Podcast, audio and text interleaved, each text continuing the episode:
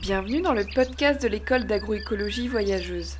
Je m'appelle Opaline et les invités que je choisis vous partagent des clés pour trouver votre place dans la transition agroécologique ou pour avancer dans la transition de votre ferme. Le podcast grandit. Si vous aimez ce podcast et souhaitez que son contenu ait encore plus d'impact, je vous encourage à vous y abonner, à le noter et à laisser un commentaire sur votre plateforme d'écoute préférée. Vous pouvez aussi soutenir le podcast en soutenant l'association Les Agronomes par un don ou en adhérant. Le lien est dans la description du podcast. Très bonne écoute Bienvenue dans le podcast de l'école d'agroécologie voyageuse. Donc aujourd'hui, je suis avec Baptiste Saulnier. Bonjour Baptiste. Bonjour Pauline. Euh, je suis super contente de faire ce podcast avec toi. Donc on est au potager euh, de Chambord, du château de Chambord. On est euh, en plein cœur de l'automne, il fait beau. Et moi, j'ai envie de commencer par une petite question brise-glace pour, voilà, pour enclencher la discussion. Et, j'ai sous les yeux des petites cartes du jeu L'Anti-Sava, mmh. qui, qui est un jeu pour ne pas dire ça va à quelqu'un.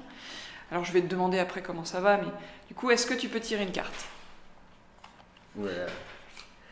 Qu'est-ce qui te donne de l'énergie au quotidien hmm, Je crois à mon équipe. Rejoindre mon équipe euh, euh, et, savoir qu'on va accomplir des belles choses. Ça, c'est souvent mon énergie du quotidien. Ok. Super, bah, merci beaucoup. Et, euh, et moi, je vais en tirer une, tiens, pour rigoler. Quelles sont les valeurs qui sont importantes pour toi? Euh, Alors mes valeurs les plus importantes en ce moment, c'est la créativité, la liberté et la qualité de vie. J'essaye de... Et puis en ce moment, il y a beaucoup le voyage aussi qui me rappelle. Euh, ce qui n'est pas forcément évident en ce moment, mais euh, je pense que je vais faire en sorte de voyager un petit peu. Il y a deux ans, quand je suis venue pour la première fois au potager, c'était Frédéric Thomas qui m'avait dit va au potager et cherche Baptiste. Donc j'ai cherché Baptiste et je t'ai trouvé et j'ai découvert les 1000 mètres carrés du potager euh, de l'époque. Donc c'était il y a deux ans, donc ça fait très peu de temps. Aujourd'hui, les potagers du roi s'étendent sur 5 hectares. Tu me diras tout à l'heure s'il y a des éléments à modifier. Et Baptiste, du coup, ton parcours m'inspire autant que celui de la ferme dont tu es le capitaine. Euh, tu n'aimais pas l'école et tu étais sportif de haut niveau en hockey sur gazon. Tu as monté un restaurant, le jardin de ce restaurant, et tu as travaillé à la ferme du Bec et Loin et à la ferme des Quatre Temps au Québec. Et tu fais partie pour moi de ces entrepreneurs ou leaders du vivant qui ont une sensibilité des liens humains. D'ailleurs, la réponse à la question le montre. Et il y a deux ans, tu étais seul et aujourd'hui, tu travailles avec neuf maraîchères et maraîchers qui travaillent à la ferme. Euh, et le projet que tu catalyses a permis à Chambord de renouer avec sa vocation agricole d'origine. Alors, ma première question, c'est comment tu te sens quand on parle comme ça de l'histoire du projet? J'ai toujours une, très grande émotion, euh, puis j'ai quand même du mal à réaliser, parce que ça fait euh, trois ans que le, projet existe. Quand je suis arrivé à Chambord, il n'y avait pas un devis. voilà, il y avait une ébauche de, design, il a fallu en cinq mois réaliser des travaux donc, dans les écuries, dans ces 1000 mètres carrés cultivés. Donc finalement, c'est un clos de mur de 5000 mètres carrés, mais il a fallu faire une réalisation d'un jardin euh, maraîcher avec euh, des fruitiers, des aromatiques, voilà, en, cinq mois. Et euh, dans la même dynamique, on travaillait sur l'agrandissement, donc ce qui allait devenir une, une, ferme de 5 hectares 5 en polyculture petit élevage. Donc c'est un rouleau compresseur, on parle d'inertie Chambord, elle, est bien là. Donc c'est beaucoup d'émotions, beaucoup de, fierté. Et puis euh, la compréhension en fait de, euh, de, ma faculté à être un bon chef d'orchestre et d'avoir réussi à fédérer un certain nombre de grands conseillers, donc Frédéric Thomas, euh, Christophe Piou, Xavier Mathias, Marc Rolimound, Jean-Martin Fortier, Mathias André, voilà, il y a quand même Jean-Philippe de Bolésy. Euh, Edouard Maignan, donc il y a eu quand même beaucoup de conseillers qui ont travaillé euh, sur cet écosystème qu'on voulait être en agroforesterie, en agroécologie, sur un design permaculturel. Euh, donc ça demandait quand même des expertises à hauteur d'un projet aussi ambitieux. et avec une réalisation aussi rapide. Hein, parce que voilà, c'est quand même trois ans, et puis là on est en culture. Quoi. Donc beaucoup d'émotions et assez de, fierté, de l'accomplissement. Voilà. Travail collaboratif, travail d'équipe, c'est ça qui sont vraiment les, valeurs de, de, ce projet. Ok. Et je crois que dans, au quotidien, au potager de Chambord, vous prenez le temps régulièrement de faire le point sur ce que vous avez mm. accompli. Mm. Enfin, c'est quelque chose qui est, pas, qui est assez routinier. Oui, c'est euh, dans notre façon de faire. On appelle ça la, la, gestion saine des équipes.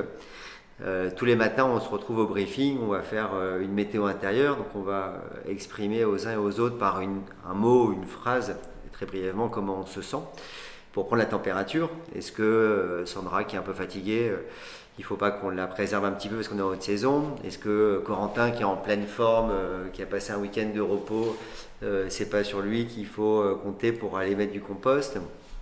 Voilà, la météo intérieure, elle est importante pour ça. Un briefing tous les matins qui va nous permettre d'organiser la journée très important parce qu'en fait, ça permet à l'équipe d'évoluer dans un cadre. En fait, c'est-à-dire qu'ils savent où ils doivent aller et comment ils doivent opérer. Après, libre à eux de s'organiser, mais le cadre est donné. Et puis, euh, chaque semaine, on a euh, une réunion d'équipe euh, où on va aller par thématique, la serre, la pépinière, l'irrigation, la récolte, passer des, des informations aux autres membres de l'équipe. Nous sommes en gestion participative.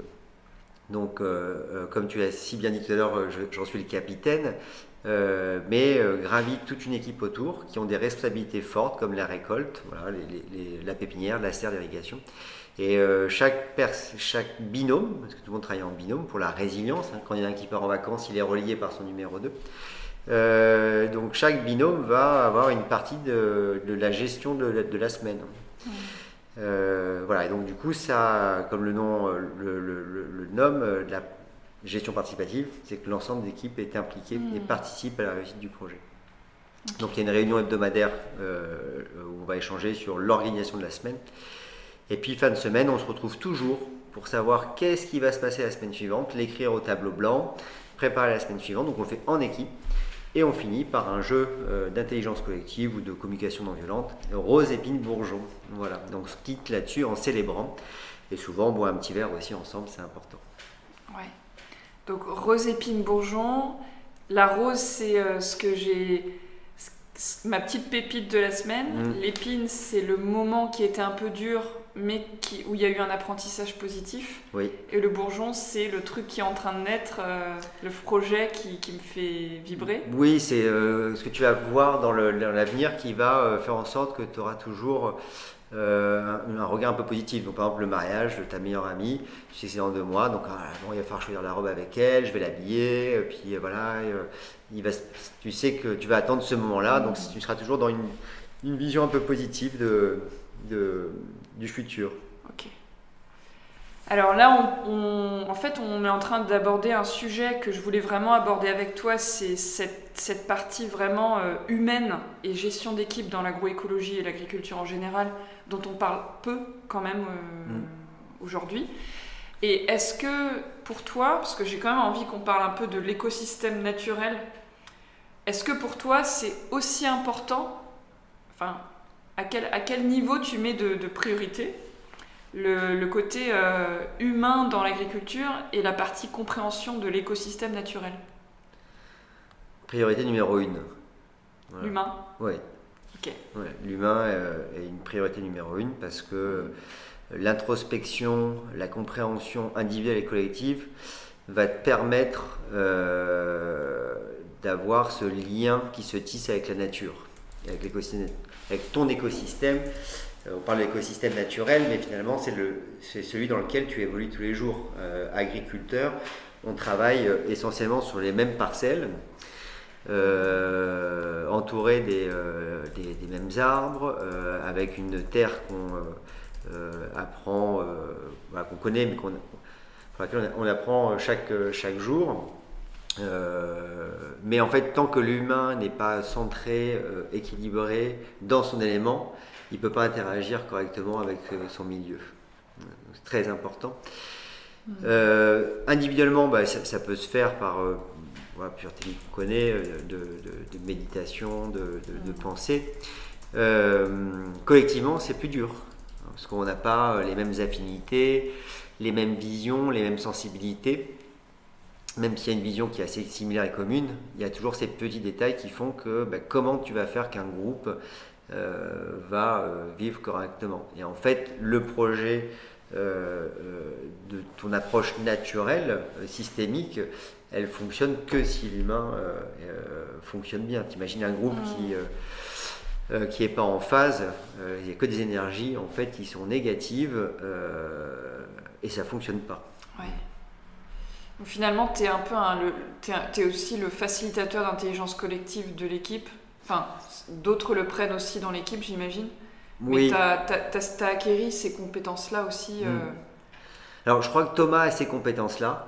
Euh, et puis, il est très, euh, il est très intéressé par toutes ces techniques de CNV, d'intelligence collective. Moi, je le, je le porte un peu depuis que je fais du sport de haut niveau, depuis que j'ai 6 ans, 5 ans.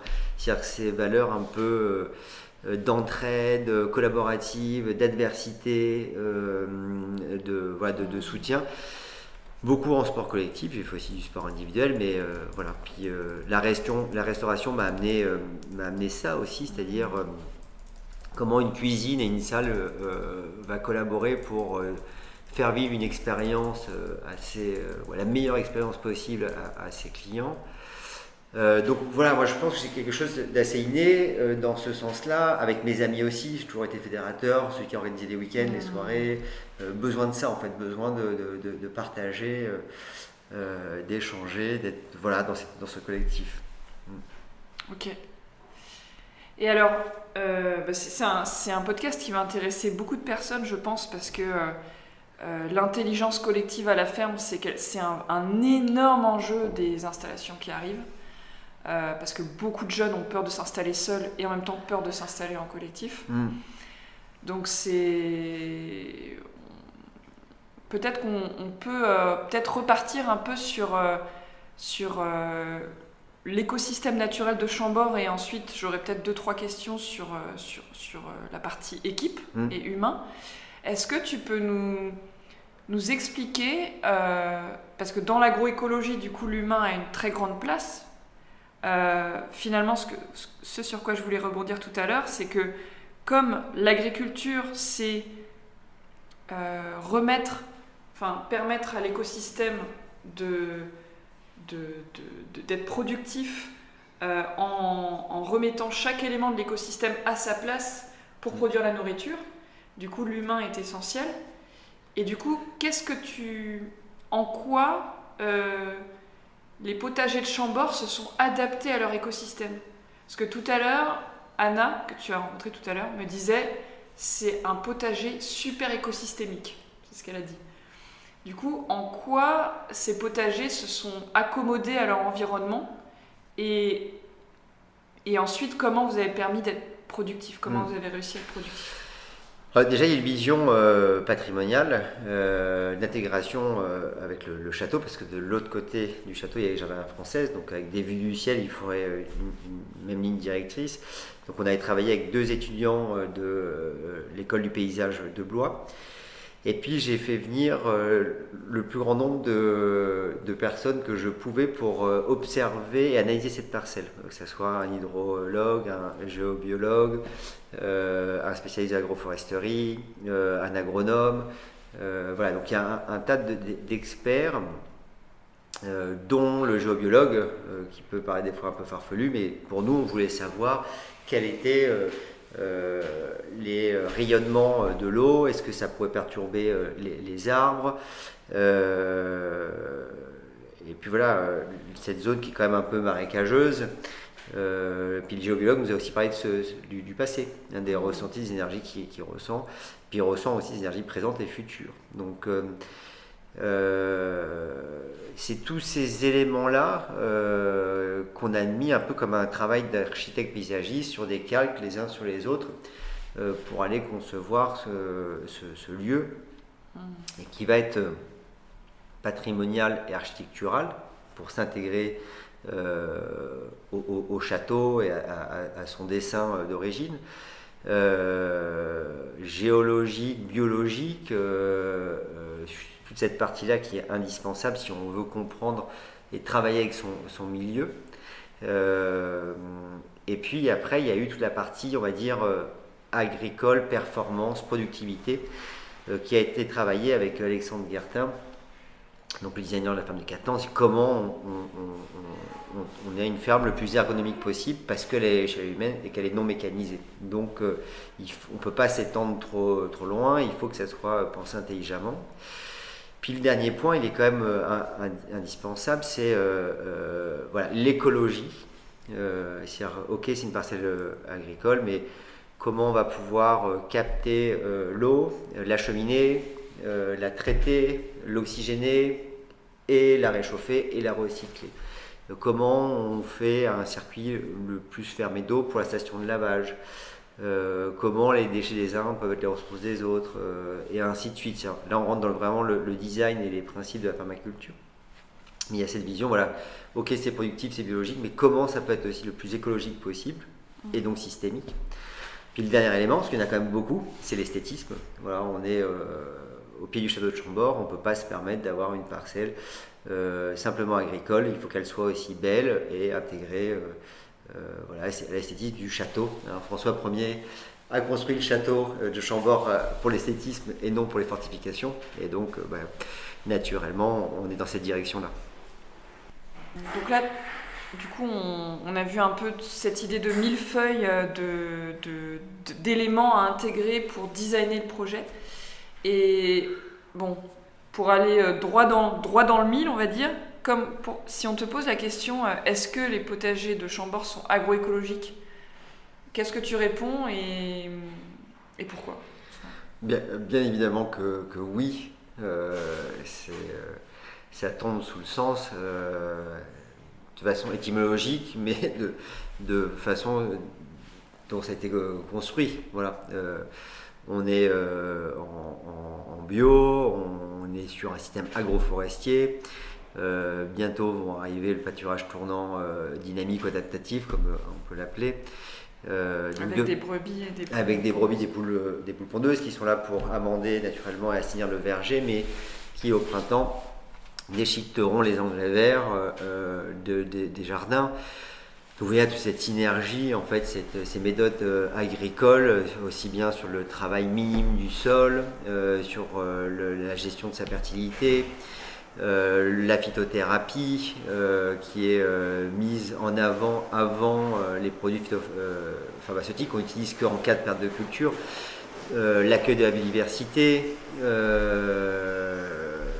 voilà, on est quand même dans, dans un cheminement euh, agroécologique avec euh, ces, techniques. Mm. C'est une évidence.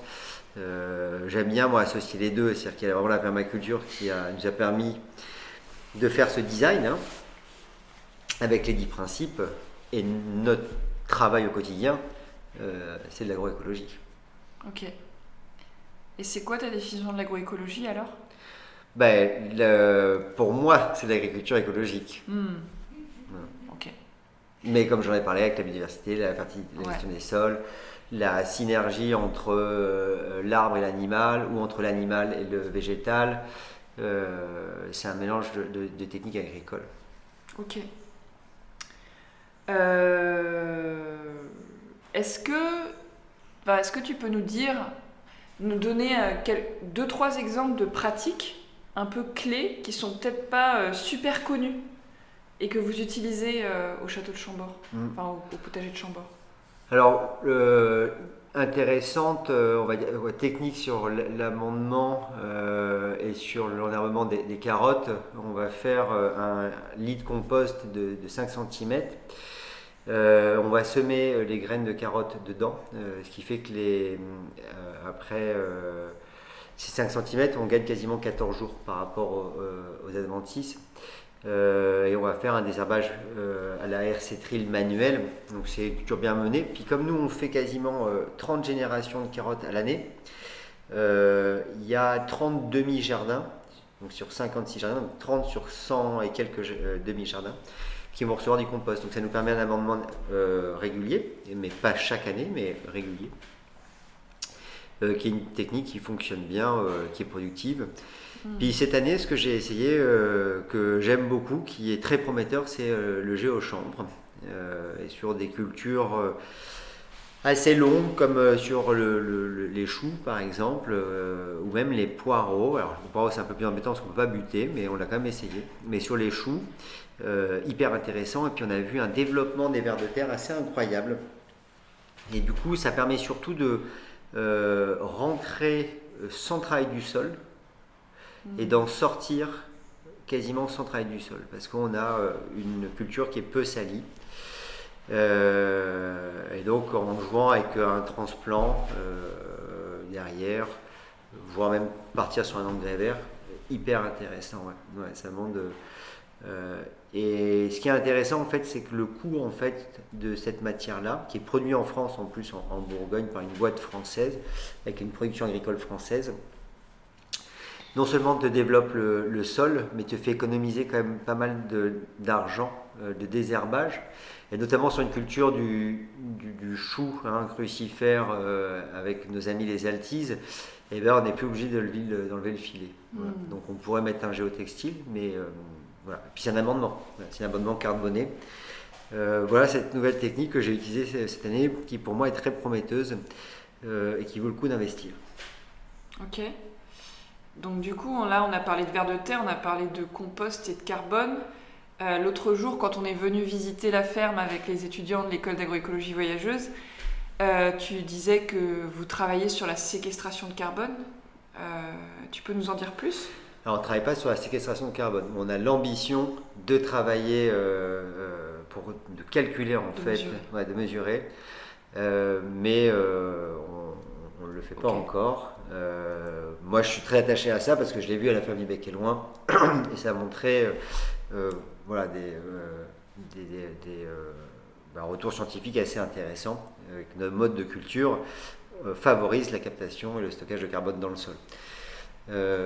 donc on aimerait bien le, prouver à Chambord. Et, aujourd'hui, est-ce que tu peux le montrer, même sans avoir de chiffres, que les, les sols stockent du carbone à Chambord? Hmm, tu vas peut-être me l'apprendre, mais euh, voilà. Bah, en observant le sol, est-ce que tu as l'impression que les sols s'améliorent? Ah ben, bien sûr. Bien sûr, oui, ben, Ils stockent forcément du carbone. ils font plus que s'améliorer, c'est d'ailleurs c'est incroyable. Euh, on a, euh, bon, on a eu la chance de travailler avec Francis Bucaille sur la régénération de, nos sols, avec un rééquilibrage fin, mais on, on voit qu'en peu de temps, euh, il y a une évolution, on est vraiment sur un sable, hein, euh, Sologno, euh, que, tu, que, tu, que, tu connais. voilà, très peu de matière organique, souvent acide, ce qui n'est pas le cas. voilà, pas de frigo, peu, voilà. Mais la production des, légumes montre, et même des fruitiers, montre qu'en fait, bien mené, il y a une progression rapide. Quoi. Ok. Mm.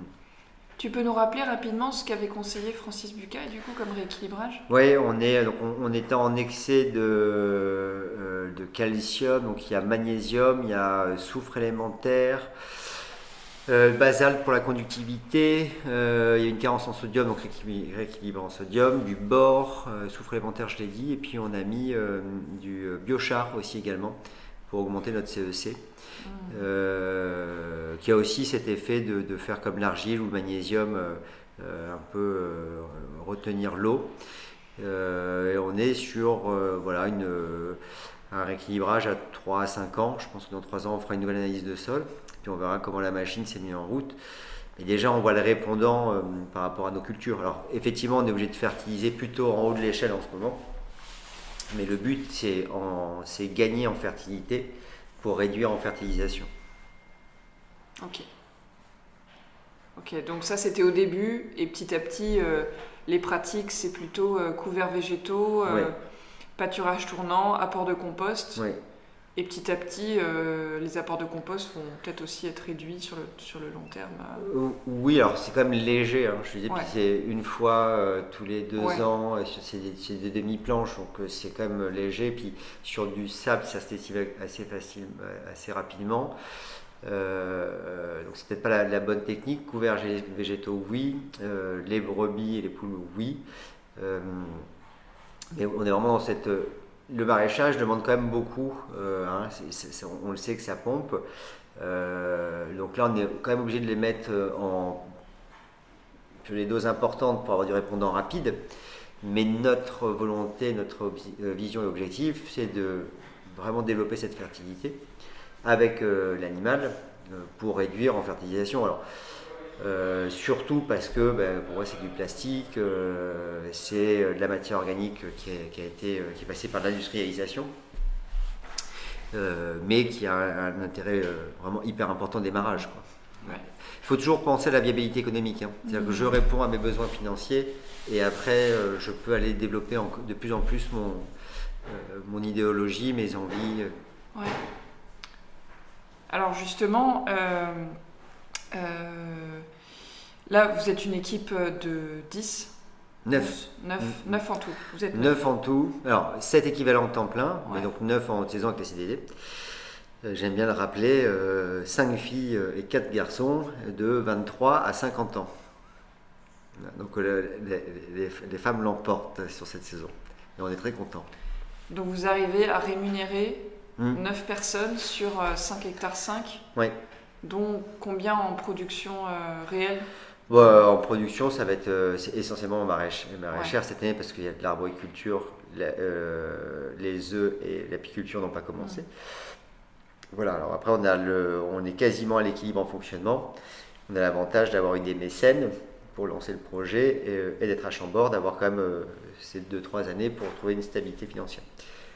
Mais l'année dernière, je crois qu'on était à, à, moins 40 000 euros de, ce qui est quand même hyper raisonnable par rapport à l'emploi du projet. Euh, Puis je pense qu'on sera point de l'équilibre cette année. Ok. Mm. Euh, je parle en fonctionnement, évidemment. Ouais, d'accord. Et alors, j'avais juste envie de, partager rapidement que vous travaillez aussi sur la préservation de l'abeille noire. Oui, oui. Parce que c'est intéressant aussi. Oui, c'est très intéressant. Euh, bah, il y a, euh, Chambord a quand même une, euh, une mission pédagogique et patrimoniale. D'où le fait qu'on travaille avec des brebis solognotes, qu'on travaille avec les, abeilles noires de Sologne et qu'on va travailler avec la poule de contre. Donc on essaye de s'inscrire au maximum dans ce territoire, aussi bien dans la dynamique que dans la génétique. Mmh. Donc oui, c'est très important et on va dans ce sens-là. Alors ça produit peut-être un petit peu moins pour euh, certains, mais euh, c'est OK pour nous. Ça fonctionne. OK. OK. Euh, alors on va... J'ai encore deux questions pour toi. Mm. La première, c'est donc tu, tu, nous as partagé il y a quelques jours que tu, tu étais quelqu'un qui n'aimait pas l'école. Pour toi, c'est quoi la meilleure manière d'apprendre l'agroécologie? Pour un jeune qui a envie de, de euh, L'agroécologie voyageuse, peut-être ah, je, Moi, je pense qu'il y a beaucoup de terrain. Euh, l'école et la théorie est, important. Je pense que je, je, ferai de plus en plus de formation. et je le ferai de, de, bon cœur assez facilement parce qu'en fait, j'aurai une, une, compréhension pratique et terrain qui va permettre de, que ça soit assez, euh, euh, assez clair pour moi la théorie. Alors que d'apprendre les mathématiques sur un cahier ou le, français l'histoire, pour moi, c'était pas du tout, c'était abstrait en fait. Euh, et je pense que c'est un métier effectivement poétique, mais qui est concret. Et donc, il faut avoir les pieds sur terre voilà, j'aime beaucoup euh, et en toute sincérité euh, ce format euh, d'aller de lieu en lieu et d'avoir une équipe aussi avant dédiée sur des cours théoriques sur table. Je trouve que c'est un très, un très très bon mélange. néanmoins, la pratique et l'expérience, en fait, le fait de se patiner avec, avec la terre est quand même hyper important. Ouais. Ah ouais. Ça me fait penser à la notion de l'importance d'avoir les pieds bien enracinés dans le sol. Et euh, le sol euh, naturel et aussi le, concret de l'humain, les, mm. sols sociaux, comme on dit euh, des fois. Et et du coup, pour terminer, est-ce que tu aurais un conseil à partager à un jeune qui souhaite s'installer et qui dit qu'il veut absolument s'installer en collectif? C'est quoi le ou les deux conseils que tu aimerais partager à quelqu'un qui, qui, est un peu dans, dans l'élan de le faire, qui a des peurs Est-ce que ça va être forcément dans le collectif hmm, oui. Comme tu veux. Ok. Euh, en un, hors collectif, c'est déjà comprendre que c'est un métier euh, en soi, le métier de la terre, que ce soit du petit élevage. Ne surtout pas négliger une partie qui est importante et qui représente 50% au moins d'une réussite d'une entreprise, la réussite d'une entreprise agricole, c'est la gestion, la comptabilité, euh, la communication, la commercialisation, l'administratif, la fiscalité, le juridique. C'est comment on administre et qu'on gère une boîte. Euh, on a beau être très bon technicien, on n'est pas forcément très bon entrepreneur. Donc il faut se former sur les deux volets. Et puis en collectif, je, dirais, euh, c'est un, mariage un peu plus compliqué parce qu'on est plusieurs. Donc il faut bien choisir euh, ses amoureux. Voilà. Oh, c'est trop beau. voilà. Ok. Et puis poser les bases d'une communication. oui franche et sincère. Ouais, cette année, c'est euh, et on, est encore très mauvais là-dessus euh, dans l'équipe de Chambord, mais on pourrait tous les jours. Euh, communication. La communication, c'est quand même la solution à beaucoup, beaucoup de problèmes. et surtout, même pas des problèmes, c'est ça permet de, d'enlever la soupape, quoi, de, de, désamorcer des problèmes. Euh, et souvent on se dit, putain, j'aurais dû le dire, on a du mal à le dire, alors qu'en fait en étant franc, qu'est-ce qui me dérange, qu'est-ce qui me plaît, euh, comment je me positionne, finalement c'est entendable et ça permet de, voilà, de, fonctionner euh, de façon joviale et conviviale. Super, merci. Est-ce que tu as une dernière chose à partager?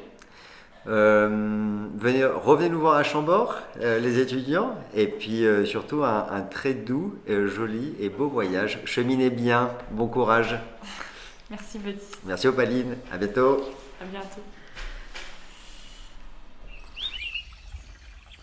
Merci d'avoir écouté ce podcast. S'il vous a plu, je vous encourage à l'envoyer à trois personnes qui pourraient en bénéficier. Vous pouvez aussi le partager sur les réseaux. À bientôt Prenez soin de vous et n'oubliez pas de vous connecter au vivant le plus souvent possible.